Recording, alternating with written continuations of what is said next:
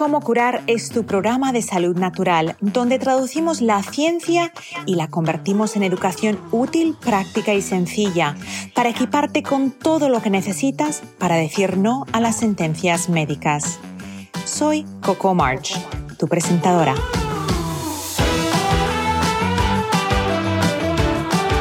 Cómo curar está patrocinado por vitatienda.com, tu tienda online sin intermediarios donde encontrarás suplementos, fórmulas antiedad para la piel y el cabello, limpieza del hogar sin tóxicos y mucho más. Visita vitatienda.com y entra el código como curar para recibir un 10% de descuento en tu primera compra.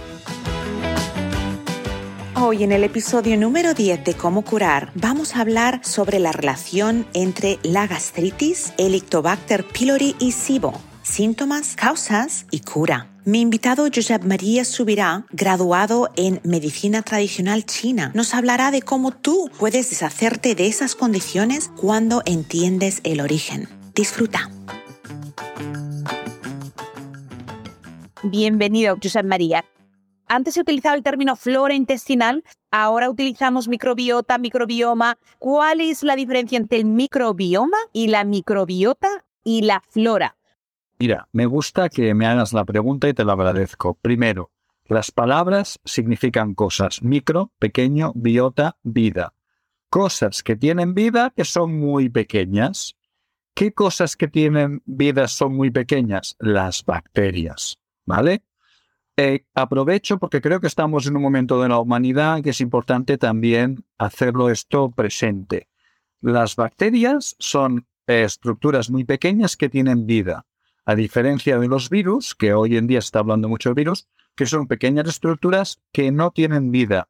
Por eso, cuando hablamos de virus, no podemos hablar de bichos, sino que tenemos que hablar de virus, porque no tienen vida. Pero lo que tiene vida son las bacterias. Bien, entonces tú me decías, ¿qué es la microbiota?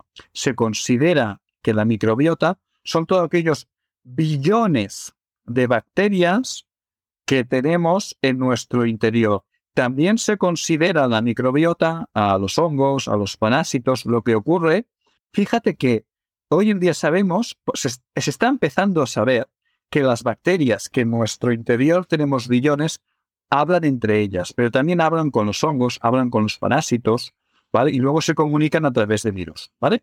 Pero, ¿qué es lo que ocurre? Que en estos momentos empezamos a comprender solo el apasionante mundo de las bacterias, porque todo el cuerpo humano funciona como un gran ecosistema. Somos como un universo dentro de un universo, ¿no? O sea, las bacterias que hablan entre ellas, luego hablarán de otra manera con los, con las, con los hongos, con los parásitos, y dependiendo de cómo nosotros nos cuidemos, este lenguaje interior será de una manera o será de otra. Hasta aquí se me está comprendiendo, me estoy explicando adecuadamente. Excelente. Gracias. Entonces, si quieres ya paso a la siguiente pregunta que me hacías, que me decías, José María, ¿qué es el microbioma? Vale. Hemos dicho que la microbiota, para repasar, son estos conjuntos de pequeños bichitos que tenemos dentro de los interior, las bacterias, los hongos, los parásitos. Bien, ellos, fíjate, mira, y que voy a, voy a, a coger por ejemplo, mis amigas las plastelinas, si hay algún alumno de los míos que me ve, alguien se dirá, mira, te saca la plastelina, mira, supongamos que esto es una bacteria, ¿vale? Pues vamos a, eh, las bacterias están hechas también de, de, genes, ¿no? Con nosotros sabemos que estamos hechos, nuestras células de genes, que después eh, todos estos genes juntos, ¿vale? supongamos que los junto todos los genes, ¿no? Todos los genes de, esta bacteria que os acababa de enseñar, supongamos que esta bacteria tiene, por ejemplo, 3.000 genes, que es lo que más o menos suelen tener bacterias, 3.000 genes, 6.000 genes, ¿vale? Pero claro, ¿qué es lo que ocurre? Que hemos dicho que tenemos billones y billones de bacterias, ¿sí? Pues el microbioma es, son el conjunto de todos los genes de todas las bacterias juntas. Y hemos dicho que la microbiota también eran hongos y parásitos, ¿no? Y hemos dicho que también teníamos virus. Dije que los virus no son materia viva, pero dentro del microbioma, como los virus no son vivos, pero como que los virus sí que tienen genes, se les considera a los virus dentro del microbioma, ¿vale? O sea, tenemos por un lado, el microbioma, ¿vale? Que sería, eh, perdón, la, microbiota, ¿no? Son bacterias, eh, virus, virus no, bacterias, parásitos, hongos, microbiota. Pero después tenemos el microbioma, que son los genes, que son el conjunto de genes, incluidos aquí sí los virus. No sé si se está comprendiendo adecuadamente. Lo estamos comprendiendo muy bien. O sea que cuando hablamos de la microbiota, estamos hablando de ese, ese lugar donde todos ellos viven. Pero cuando hablamos del microbioma, estamos hablando de... La, microbiota no es donde viven, la microbiota es el, el conjunto. Mira, por ejemplo, yo soy de Barcelona, ¿vale? En Barcelona, de día, de noche, eh, ah, perdón, de día hay unos más o menos dos millones de personas, más o menos, más o menos. Pues los dos millones de personitas serían la, microbiota, ¿no? Pero después, si tuviéramos que hablar del microbioma de, de las personas de Barcelona, sería coger todos los genes de los que están hechos las personas de Barcelona, todos los genes, todos los, los genes juntos, sería microbioma. Por lo tanto, la microbiota es eh, el conjunto de estas bacterias, de estos hongos, de estos parásitos, el conjunto sería la microbiota, que la microbiota puede estar en nuestro interior, pero piensa que ahora mismo tú estás rodeada a 90 centímetros de ti, a la redonda, tienes bacterias que son propias tuyas, que están en el aire y que van contigo todo el día, ¿vale? Entonces, bacterias hay por todas partes, hay en el suelo, hay en el agua de mar, hay millones de bacterias, millones por cada gota de agua de mar, hay millones de bacterias. O sea, hay eh, microbiota por todas partes, porque la vida está llena de vida. El universo es vida, es una pasada. Y después, esta vida está hecha de pequeños, de pequeños, ¿cómo se llama? Como si fueran, eh, como os digo, chatuchanas, estos ladrillos, pequeños, estos pequeños ladrillos serían los genes, ¿no? Y los genes es lo que están hechas las estructuras, ¿vale? Entonces, es cuando hablamos de los genes, del conjunto de genes, de los pequeños ladrillos de los que están hechos eh, bacterias, hongos, virus, pues hablamos del microbioma, el conjunto de eh, genes. Pero la microbiota es un conjunto de seres microscópicos vivos. Espero que así ahora se haya entendido un poquito mejor. Muy bien. ¿Y la flora intestinal? ¿Qué sería la ah, flora intestinal? Gracias. Es un término que ya no se utiliza. ¿Por qué no se utiliza? La flora intestinal, si tú dices la palabra flora, suena a flor, ¿no? La flora, se decía antes flora intestinal porque se creía que era como cuando, claro, cuando abrían los intestinos veían allí como una cosita que podían parecer como florecitas, ¿no? Pero claro, después cuando investigas y miras y observas, te das cuenta que las bacterias se mueven, se movilizan, se comunican. Entonces, ya no se habla de la flora intestinal porque la flora intestinal, las flores, es algo estático. Las bacterias se mueven. Entonces, como que se mueven, ya no podemos hablar de flora, tenemos que hablar de microbiota. Entonces hablamos de la microbiota intestinal. Cuando hablamos de las bacterias que tenemos en los intestinos, hablamos de microbiota intestinal. Ahí sí. Porque además de microbiota intestinal, ¿en qué otros lugares tenemos esos ecosistemas? En todo el cuerpo. En todo el cuerpo. Tenemos bacterias a porrones en la piel. Tenemos bacterias, y muy importantes, en la boca. Tenemos bacterias en el esófago. Tenemos bacterias en, el estómago. Tenemos bacterias en el intestino delgado. Bacterias en el intestino grueso. Entonces, eh, las bacterias se comunican todas unas con otras. Estamos continuamente con, comunicándonos. Incluso en estos momentos ya sabemos que la placenta de la madre, bueno, ahí, ahí los estudios científicos son un poco, hay algunos que lo niegan, otros que lo afirman. Las últimas informaciones que yo tengo, que a mí me han llegado, son que sí, que parece ser que efectivamente en la placenta parecería que sí que hay incluso bacterias, que incluso se está eh, viendo que posiblemente en el cerebro pues también hay bacterias de manera natural. Quiero decir, que están en todas partes. Y hablando de que están en todas partes, algo que se ha documentado no muy, no hace mucho tiempo, bastante recientemente, es que la leche materna no es estéril. La leche materna está cargada de su propia microbiota. bacterias y diferentes microorganismos para la salud del bebé. O sea que es, es, una, es una, una correlación que existe. Ahora, cuando pensamos, yo me acuerdo cuando, cuando yo estaba en la universidad, que siempre se pensaba, nosotros somos seres celulares, hablábamos de las células, pero ¿qué es lo que sabemos ahora en cuanto a células versus bacterias, microbios, hongos, etcétera? Me gusta que me hagas también esta pregunta. Oye, me encanta. Parece que hayamos hablado antes y que nos hayamos. Os prometo que no, no hemos quedado de acuerdo con las preguntas. ¿eh? Hemos hablado antes, pero no hemos hablado de las preguntas. Pues mira, aprovechando que tengo amiga la plasta, a mi amiga la plastilina, te voy a hacer una célula eucariota que son las que son consideradas las células humanas. Entonces, fíjate que voy a hacer una célula y la voy a construir así rápido. Entonces hago una célula, ¿vale? Una célula humana, sí, pero la giro. un poquito más lejos de la cámara. Tengo la célula humana, entonces la giro y entonces le voy a poner aquí un núcleo, ¿vale? Le pongo un núcleo y le voy a poner, lo voy a poner en verde, una estructura muy importante que hay centenares de ellas, lo, lo que los enseño aquí. Eso se llama mitocondria, que es la es la unidad, o sea, es una como una estructura dentro de nuestras células que nos dan energía. Cuando les damos oxígeno y azúcar, estas estructuras, ellas a cambio nos dan mucha energía. Después voy a poner, a ver si tengo blanco por aquí, bueno, pondré en amarillo, da igual. Lo voy a poner unos lisosomas, por ejemplo, los lisosomas son estructuras que sirven para que la célula coma, es el sistema digestivo de la célula. Bueno, ¿por qué os explico? Son tres ejemplos de lo que tenemos dentro de la célula. ¿Por qué os explico esto? Porque hoy en día ya sabemos que las células eucariotas eran hace miles de años bacterias. ¿Qué es lo que ocurrió? Que teníamos ahí, como os enseñaba antes, pequeñas bacterias disueltas por, por, por todo el mal, ¿no? Y entonces eh, como se comunica, ¿no? Oye, yo soy muy buena dando energía, yo soy, bueno, en lenguaje bacteriano, ¿eh?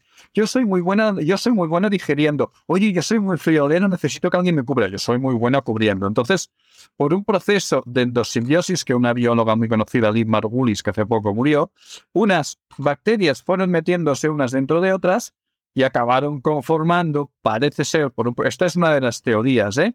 está por confirmar, pero se ha demostrado que estas estructuras que están dentro de la célula tienen una carga genética que coincide con la carga genética de, muchas bacterias. Entonces, eso nos confirma que, uno, nuestras bacterias, perdón, nuestras células humanas no serían más que bacterias modificadas y metidas unas dentro de otras, con lo cuyo cual, al final, cuando hablamos de bacterias y de células humanas, estamos hablando de primas hermanas.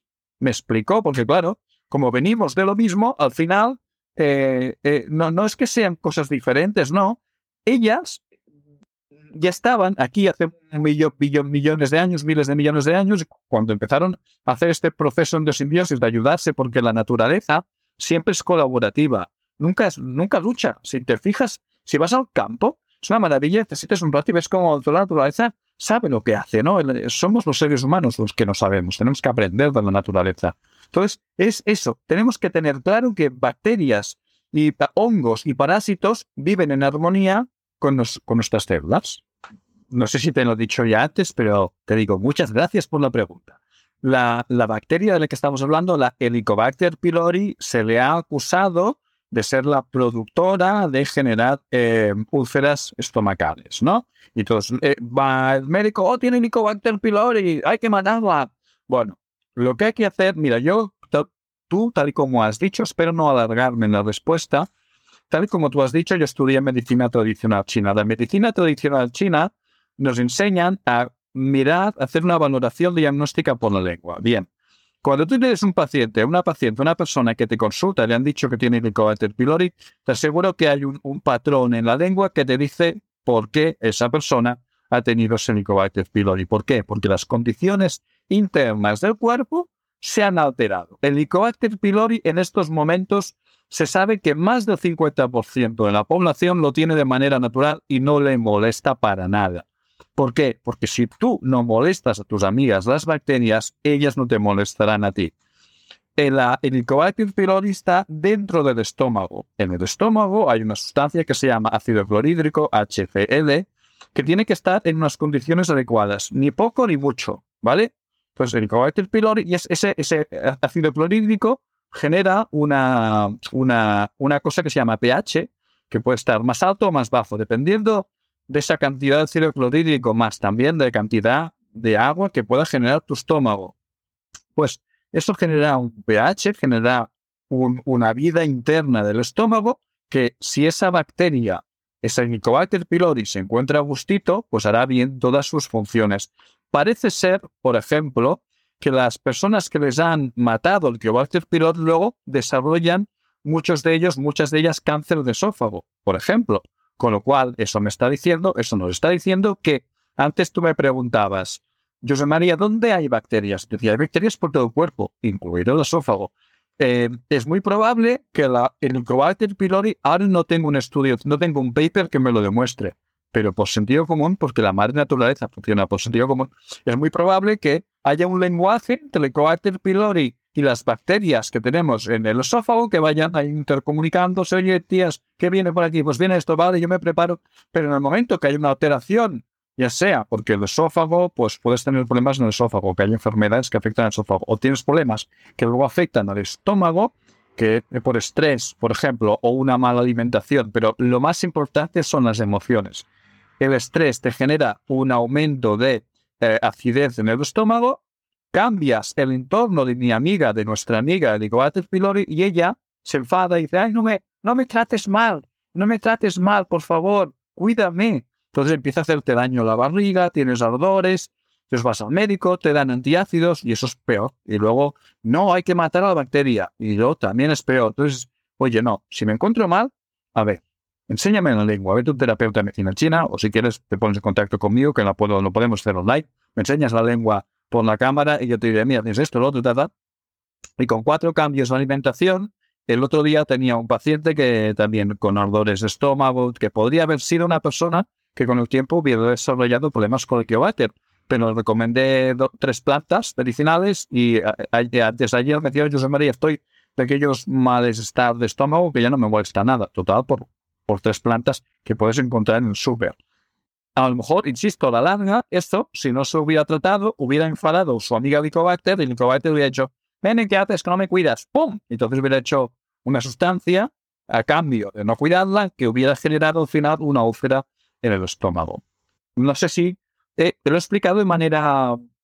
Habrían procesos bioquímicos más profundos, pero lo he intentado explicar de una manera que, se pueda entender. Pero es así, ¿eh? De hecho. Claro que sí. Y el Lactobacter pylori, para, para las personas que quizás quieren profundizar un poco más, es una bacteria que reside en el estómago generalmente y no causa problemas, como yo ya estaba diciendo pero eh, el, problema inicia cuando nosotros perdemos el, ácido clorhídrico en el estómago. Mm. El estómago debería tener un pH de entre 1,5 y 2 para poder hacer la digestión. Varía el pH dependiendo del área del estómago, pero el área digestiva, para poder descomponer las proteínas y las grasas, necesita un pH de entre 1,5 y 2. Lo que pasa es que cuando nosotros tenemos digestiones pesadas debido a que ah, no tenemos una buena función biliar o no tenemos o tenemos mucho estrés, el problema es que la digestión, la manera en que yo explico el estómago es que el estómago actúa como una lavadora. ¿El estómago qué necesita? Necesita detergente, necesita agua y va simplemente a moverlo todo, pero el centrifugado no se hace en el estómago. Toda esa digestión de, de aclarado de agua se hace en el intestino. Pero ¿cuál es el problema que tenemos? Que las personas al tener muchas veces mucho estrés y no tener el pH correcto, ahora la digestión se hace pesada y a pesar de que el pH no es correcto, para hacer la digestión es muy acídico, demasiado acídico para el esófago. El esfínter que hay entre el estómago y el esófago empieza a perder su, su habilidad de estar cerrado. Ahora es cuando empezamos a tener gastritis, empezamos a sentir el ardor de estómago, empezamos a no sentirnos bien. ¿Y qué es lo racional? Ah, pues voy a tomar bicarbonato para eh, neutralizar la acidez o voy a tomar un antiácido. ¿Cuál es el problema? Que primero se empieza con esos antiácidos que no son tan fuertes, pero el antiácido, como la palabra dice, antiácido, lo único que hace es neutralizar el ácido. Pero estamos resolviendo el problema o trabajando, estamos resolviendo la causa o el síntoma. Y ahí es donde cuando las personas trabajan con el síntoma, pierden el pH acídico del estómago y ahora esta bacteria oportunista que quedaría feliz y escondida con un pH de entre 1 y 2, aparece y empieza a causar estragos. Oye, mira, me, estás encantando. Yo creo que tú y yo podríamos estar cascando 10 horas. No sé cuánto tiempo me das, pero me encanta lo que acabas de decir porque me va genial para, para incorporar una información más que, bueno, tú si quieres acabarla de, también de, explicar. Ah, tú has explicado súper bien cómo en el intestino delgado, ¿no? Es donde allí, al, final del estómago, principio del intestino delgado, es allí donde hay un agujerito que se va abriendo y cerrando.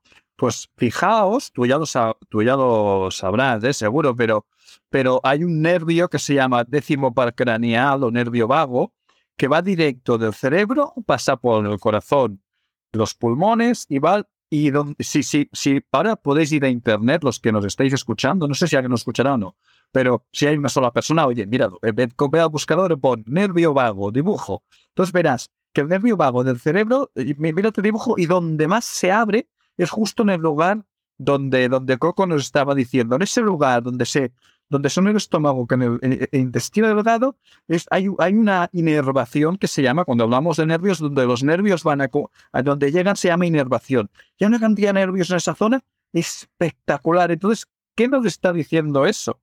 Que siempre, siempre, siempre, siempre, cuando hay un problema del tipo que ahora también nos estaba explicando Coco, es que hay un problema, y perdona por, por, el chiste fácil, el problema del coco, ¿vale? Porque hay un problema de la, cabeza, ¿no? Porque estoy emocionalmente eh, alterado. Ya os decía, el nervio vago pasa por el corazón. Las emociones generan una señal al cerebro, coco, y, esto envía una señal a través del nervio vago en los intestinos. Y ocurrirá, si esto no funciona bien, por emociones, por tristeza, por cabreo, por estrés, si esto no funciona bien, si está alterado, luego todo el proceso que acaba de explicarnos tan extraordinariamente bien Coco, es lo ocurre y entonces pasa lo que acabamos de explicar. ¡Wow! ¡Qué guay! Me encanta, Coco. Gracias. Mira, lo que me acabas de explicar tiene totalmente sentido y me gustaría, me gustaría enfatizarlo con el hecho de que, como tú bien mencionabas, desde, desde el cráneo aparece este nervio gigante que cruza, pasa por el corazón, pasa por todo el área intestinal, se ramifica. Y para las personas que quizá no se hagan a la idea, porque luego quiero que me hables de el sistema simpático y del sistema parasimpático, que están todos relacionados con ese nervio vago, pero para las personas que, quizás no sea, se nos hace un poco difícil visualizarlo, ¿verdad que cuando uno tiene un enfado con alguien, tienes una, tienes un enfado, te has peleado con un buen amigo, con una buena amiga, con tu pareja, lo sientes en el estómago? Se te, se te hace un nudo en el estómago. ¿Pero por qué? ¿Por qué pasaría eso, Josep María?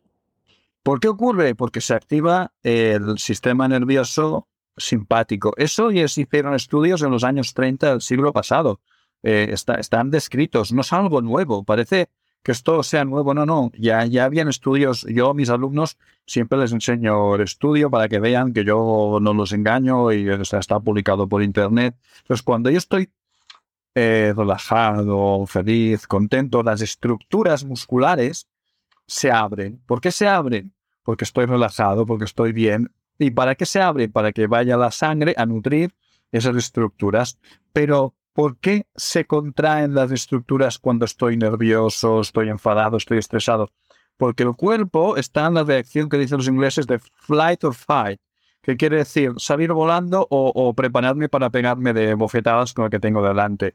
Para poderme pegar de bofetadas con lo que tengo delante o salir corriendo, no puedo estar como una ameba. Tengo que contraer los músculos para salir pitando, ¿no? Entonces, ¿qué es lo que ocurre?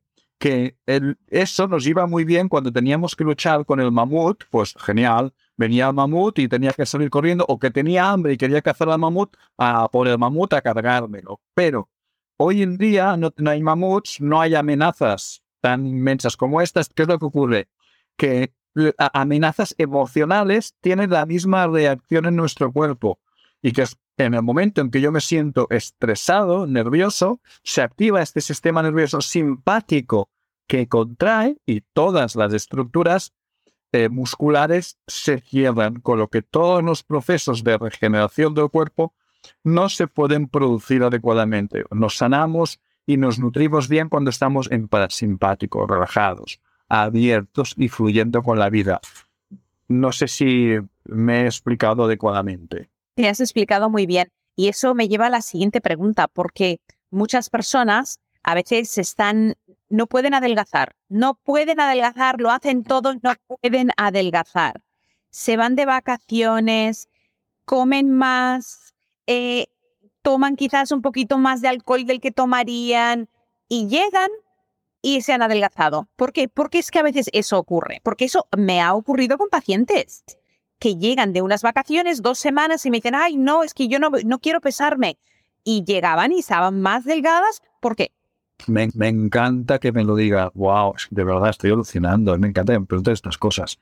Uno, para adelgazar, lo más importante es tener el cuerpo bien hidratado.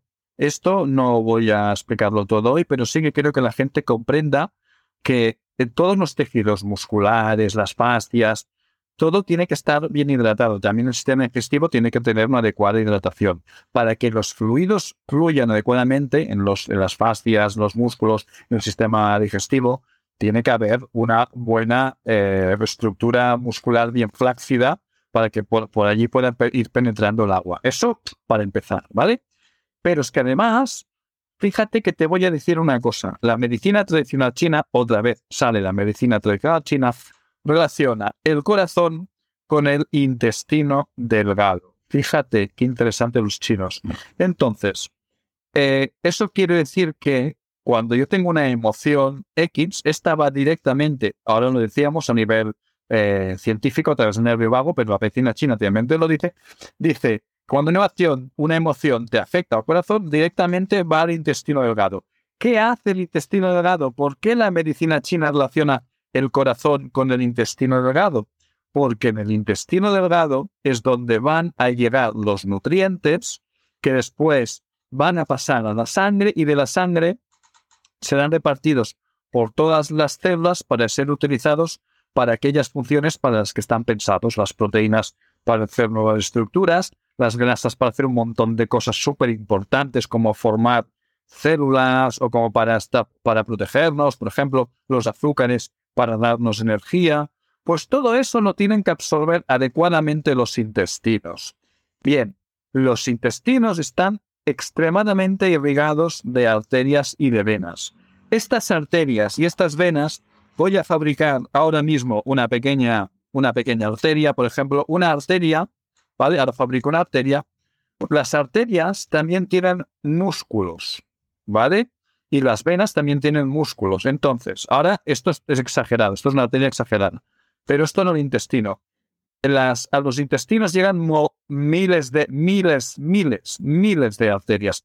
Fijaos, no sé si lo sabes, Coco, no sé si, lo, la, si la gente lo sabe, pero para que tengan una idea, en nuestro cuerpo humano tenemos 98.000 kilómetros, lo repito otra vez, 98.000 kilómetros de arterias, venas y capilares, que es una, son dos veces y media la vuelta al mundo. Bien, pues imaginar la cantidad de sistema vascular que hay en los intestinos. Este sistema vascular que tiene musculatura. Pues imaginar, cuando estoy estresado, os he dicho que la musculatura se contrae. También se contrae la musculatura de arterias y de venas que hay en los intestinos.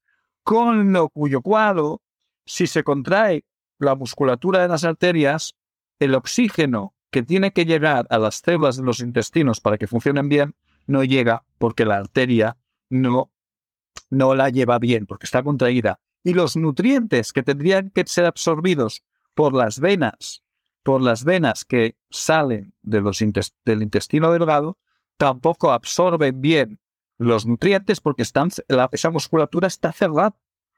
Con lo que al final es evidente que una persona que quiera intentar adelgazar, si todos los procesos de absorción y de eliminación no se producen adecuadamente por la contracción continuada muscular, es evidente que esa persona no va a adelgazar. Es muy fácil, seguramente te habrá ocurrido que también esas personas es muy, muy posible que tengan dificultades a la hora de ir al baño. Que, tengan estreñimiento. No suele ocurrir que las personas se engorden y, vayan mucho al baño a hacer de vientre, ¿no? Habitualmente son personas que no van al baño. ¿Por qué?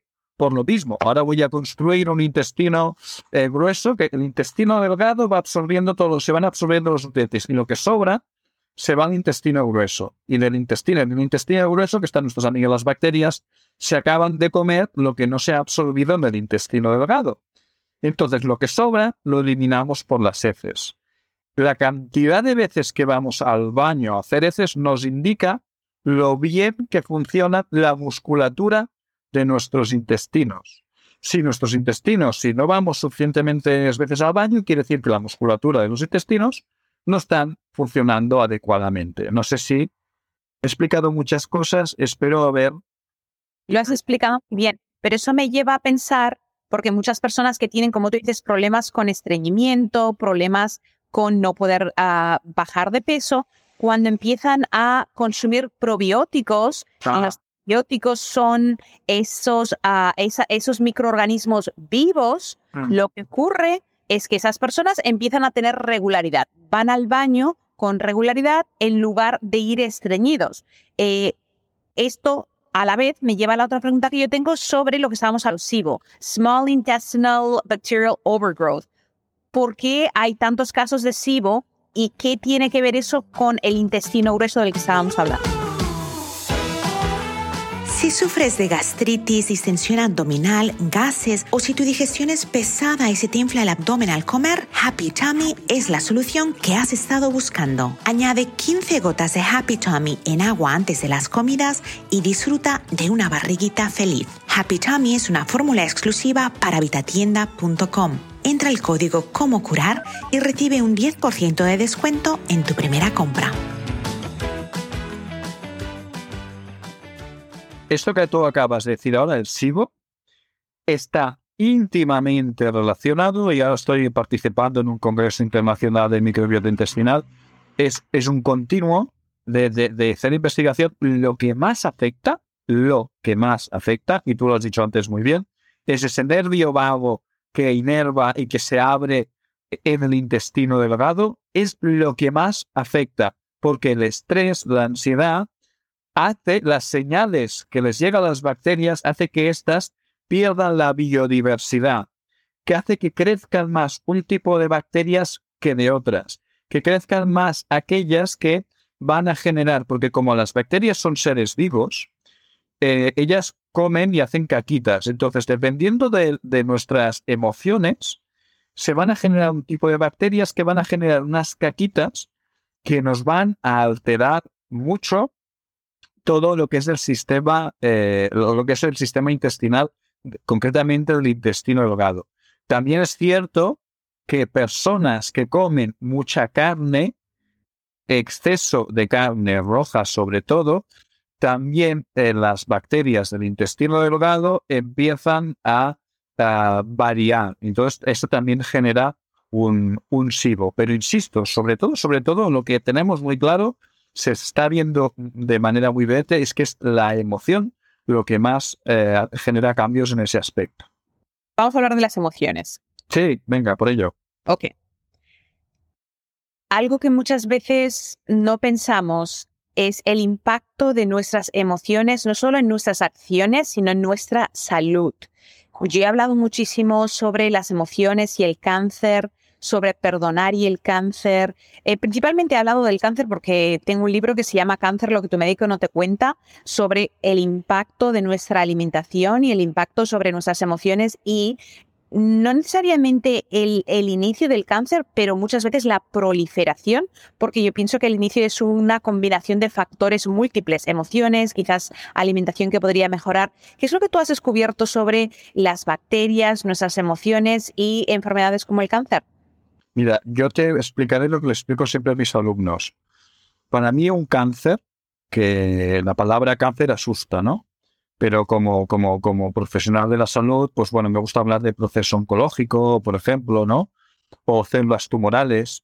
¿Cuál es la característica de una célula tumoral? La característica de una célula tumoral es que no, eh, nunca muere. Hay un proceso en todas las células que se llama apoptosis, apoptosis celular, que es la señal que le da la célula de muérete, ¿vale? Entonces, ¿qué es lo que ocurre con las células cancerígenas? Que eso se están haciendo muchos estudios científicos y llevan años, porque dicen, hostia, aquí tendremos la cura para, para no envejecernos. Si sabemos cómo lo hace la célula cancerígena para no morirse, no, eso nos irá muy bien. Bueno, cuidado. Cuidado con estos inventos. Los inventos en casa y con gaseosa, como decía un ministro en España. ¿Qué es lo que ocurre? Fijaos la, madre naturaleza. Yo te voy a dar mi visión, ¿vale? A lo mejor está equivocada, pero es mi visión. Una célula cancerígena no quiere morirse, ¿no? Es como un grito que está haciendo mi cuerpo decir, yo quiero vivir, dame vida. Yo, de la manera que sea, voy a intentar sobrevivir, aunque eso me le cueste la vida al humano que alberga esas células. ¿Por qué? ¿Qué es lo que ocurre? Tú ya lo sabrás, seguro que lo has explicado muchísimas veces en tus vídeos, pero una de las características que tiene una célula cancerígena es que le llega poco oxígeno. ¿De acuerdo? Las células cancerígenas eh, se desarrollan en procesos fermentativos. Por eso la célula cancerígena le gusta tanto el azúcar, ¿vale? Porque con el azúcar se reproduce mucho más rápido. Lo primero que te hacen cuando estás en un tratamiento contra el cáncer, eso la medicina alopática también te lo dice, porque tengo una buena amiga que ha pasado un proceso cancerígeno hace poco, le dijeron, deja de tomar cosas azucaradas. Bien, ¿qué es lo que he dicho hace un ratito en relaciones? Que esto es apasionante y gracias por preguntármelo. ¿Qué es lo que dije hace un momentito que ocurría con el sistema nervioso simpático y parasimpático? Espero que nos acordemos que decíamos que el simpático era que me contraía y el parasimpático me relajaba. Si estoy en estrés, en ansiedad, en rabia, en ira, en frustración, y tú has dicho algo muy importante, Coco, el perdón, el perdonarme a mí mismo y perdonar a los otros, pero sobre todo a mí mismo. Si estoy en tensión, en rabia, en mi cuerpo en contracción, las arterias, que son las que tienen que llevar, he dicho que teníamos 98.000 kilómetros de arterias, venas y capilares, Coco. Con lo que fíjate lo pequeñas que pueden llegar a ser algunos capilares, ¿de acuerdo? Que son los que tienen que llevar oxígeno a las células. He dicho que tenía músculos. Ese capilar que está constreñido, ¿qué oxígeno va a llevar a las células que lo necesitan? Con lo que esa célula, como su función es sobrevivir, porque está, dice, yo tengo que sobrevivir al precio que sea. Vale, tío, vale, tía. No me das oxígeno, pues yo me voy a reproducir con azúcar, que es lo que tengo y así se convierte en célula cancerígena que se reproduce muy rápido por fermentación. Cuando hablamos de, enfermedades y como mencionamos anteriormente, estamos hablando de ese, de ese microambiente, de ese ecosistema. ¿Qué es más importante? Eh, la, ¿El sobrecrecimiento de una bacteria o de un hongo o, un ecosistema que lo pueda sobrellevar? Oh. ¿De qué deberíamos preocupar? Oh, Dios mío, no sabes lo que me acabas de preguntar. Porque este hoy, ahora hace un rato, vengo de comer de casa un buen amigo mío, Jordi Feliu, que, que yo le debo un montón de cosas a él y lo quiero muchísimo, y me ha explicado algo que te lo va a hacer comprender. Dice, él se fue este fin de semana a un sitio, está aprendiendo una técnica que se llama cráneo sagrada biodinámica, y me explicaba que en ese, en, en ese lugar hicieron un pequeño lago, pero un pequeño lago, digo nada, de dos metros, ¿eh? Y lo hicieron ellos, a mano lo construyeron, y, y y solo en ese lago, sin que nadie lo pusiera, de golpe, aparecieron ranas. ¿Y, eh, de dónde vinieron? ¿Estaban por allí? No, no.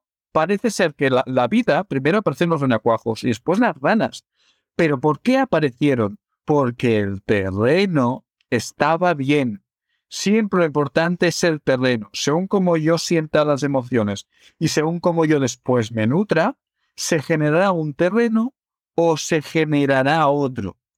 Si tengo un terreno sucio, pues si lo llevamos al cuerpo humano, cuando tú me has, ah, y te lo vuelvo a agradecer, cuando me has preguntado estas emociones que nos afectan tanto, la culpa, la rabia, eso va generando un terreno determinado por lo que hemos explicado antes, excesivo, esa alteración de las bacterias. Y como que estoy alterado, me encuentro mal y necesito algo para cubrir esa ansiedad, ¿Qué es lo que hago? Me voy al supermercado y me compro esos alimentos que habitualmente me llenan y me satisfacen porque son muy dulces y muy grasosos y eso va generando aún un terreno todavía aún más sucio.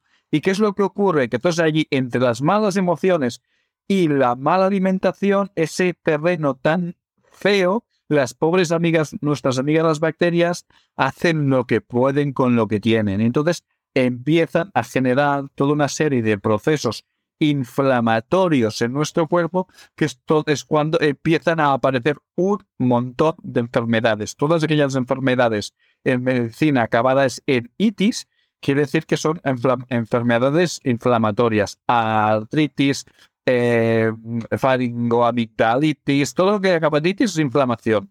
Las grandes enfermedades crónicas, la inmensa mayoría de ellas están provocadas por todo esto que estamos comentando ahora mismo, por un terreno maltratado.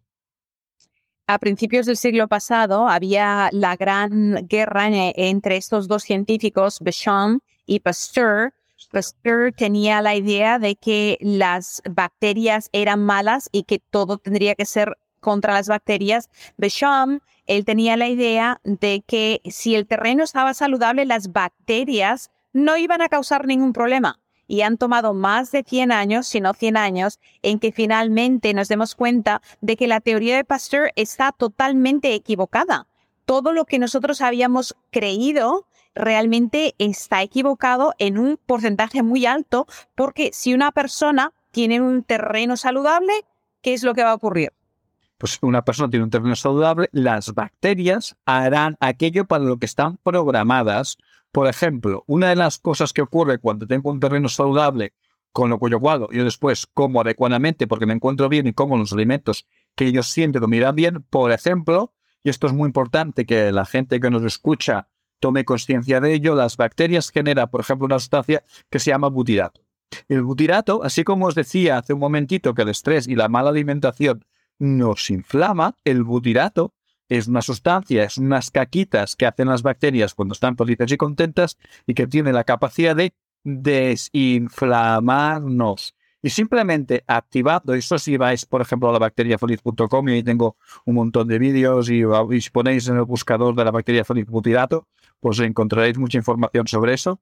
Eh, cuando yo ese cuerpo, repito, le das esas emociones positivas, tú eres capaz de descargar también, buscar la técnica que tú creas conveniente. Porque a veces, por mucho que tú veas que tus emociones son negativas, a veces tú solo no puedes. Pues búscate a alguien que te ayude a quitar eso y que todas tus estructuras se abran, se abran, que actives el parasimpático, las bacterias empiecen a volver a vibrar de la manera que vibran ellas cuando están felices y empiecen a, generar esa sustancia que te decía que se llama butirato, que, que tan importante es para un adecuado funcionamiento de todo el organismo humano. Eso, resumiéndolo bastante, podríamos entrar en muchísimos más detalles, pero si nos quedamos con esa idea, hay más que suficiente.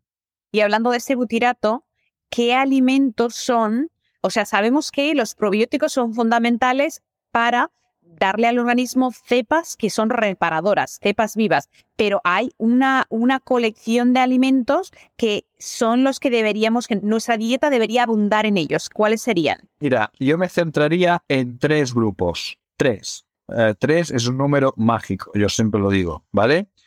Uno, eh, los alimentos eh, ricos en polifenoles. Los alimentos ricos en polifenoles son todos aquellos alimentos que son que tienen muchos colores, ¿vale? Entonces, una alimentación variada en colores, eso, los polifenoles son, son, es un auténtico manjar para nuestras amigas bacterias, polifenoles.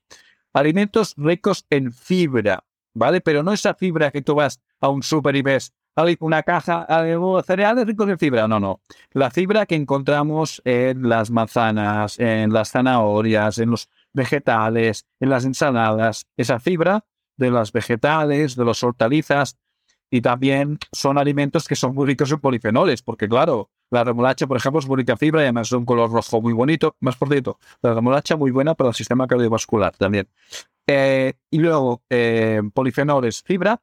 En relación a la fibra, también decir que hay unos alimentos, como son las patatas, el arroz y los boniatos, que tienen muy mala fama porque nos dicen que tienen eh, muchos almidones y que estos almidones se podrían eh, convertir en, azúcares eh, rápidos, simples. Entonces, aquí es importante tener en cuenta que las patatas, el arroz y el boniato, si los hiervo y los dejo enfriar, esa estructura, ese almidón, ese almidón, en lugar de convertirse en azúcar de rápida absorción, cambia su estructura química y se convierte en almidón retrógrado, tipo 3, un tipo de almidón que entonces ya no pasa a los intestinos, al intestino delgado porque no cabe, porque se ha hecho muy grande, entonces va al, intestino grueso y eso se lo comen nuestras amigas las bacterias y hacen caquita en forma de butirato.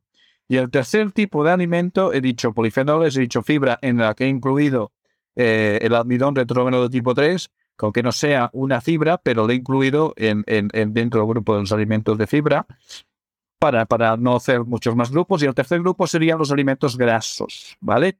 Pero ¿qué tipo de alimentos grasos?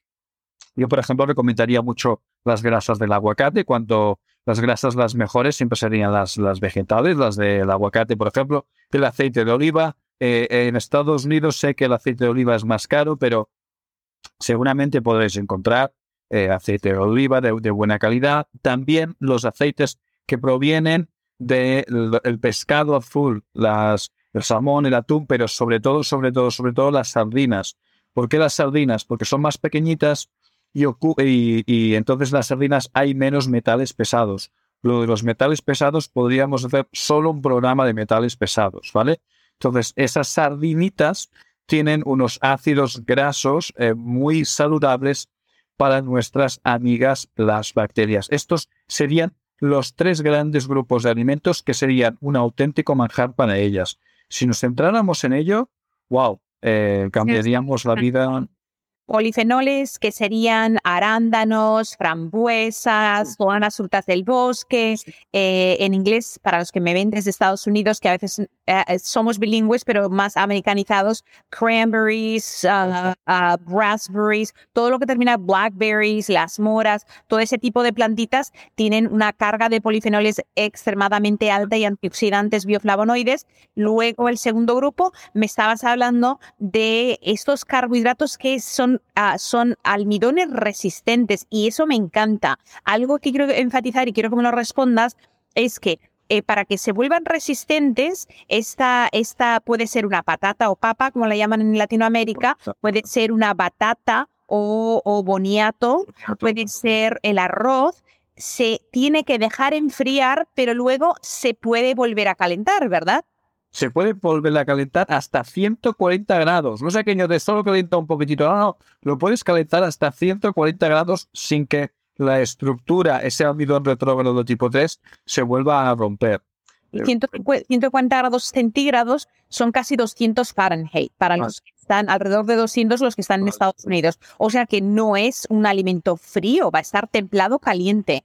Pero es caliente muy caliente, a 100 grados no me tomo nada, se lo puedes tomar bueno, ardiendo, claro, sí, sí para, para las personas que a veces se preguntan, oh, si lo caliento va a volver. Y cuando se vuelven resistentes, viene siendo, cuando decimos un almidón resistente, es como eh, se convierte en una fibra que tu cuerpo no la absorbe o absorbe parte de él. ¿Qué es lo que eh, has eh, Vale, gracias por, por, por, hacerme la pregunta. Y, me va muy bien porque así clarifico un par de conceptos.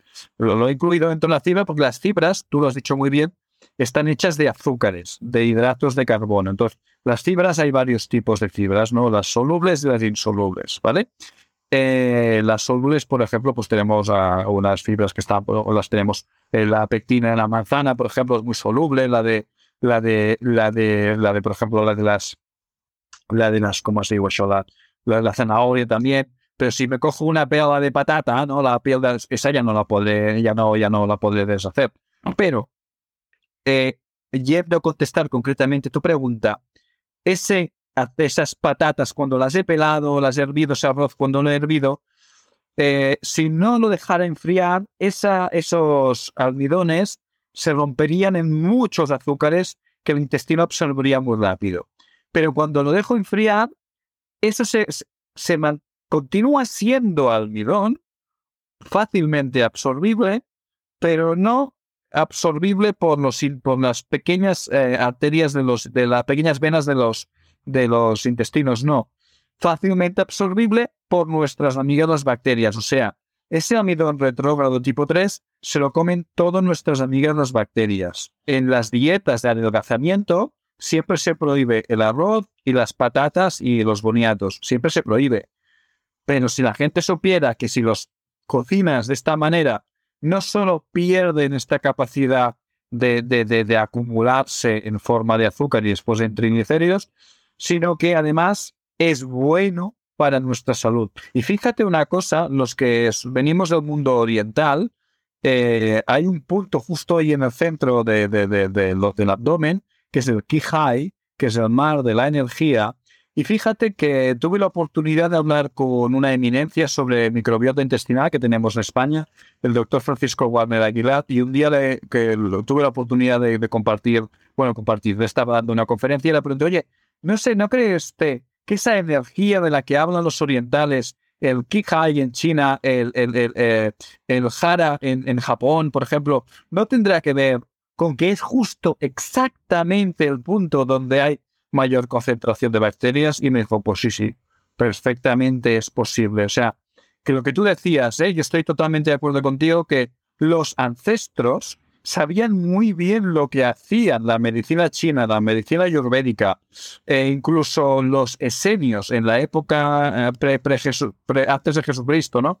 Ellos ya sabían perfectamente lo que estaban haciendo. No tenían un microscopio, pero tenían personas con una alta sensibilidad y conocimientos ancestrales que conocían perfectamente todas estas cosas. José María, un placer tenerte aquí. Por favor, ¿dónde podemos encontrarte en redes? ¿Cuál es tu, tú tienes un sitio web? ¿Tienes una, una, página en Facebook, en Instagram? Por favor, dínoslo. Mira, la, lo más rápido, lo más fácil es encontrarme a través de labacteriafeliz.com labacteriafeliz.com que voy a, a ver, bueno, es igual. No ah, sí, mira, tengo aquí. Os voy a enseñar eh, esto es el logo de labacteriafeliz.com. Y luego también me podéis encontrar en Instagram con mi nombre, José María Subira en Facebook estoy como José María Subira pero tengo un grupo que si alguien está en Facebook y quiere buscarme, eh, un grupo que es Bacterias Felices y Salud. Bacterias Felices y Salud. Y también en YouTube tengo dos canales. Tengo mi canal propio, José María Subira Vallés, y tengo el canal de La Bacteria Feliz.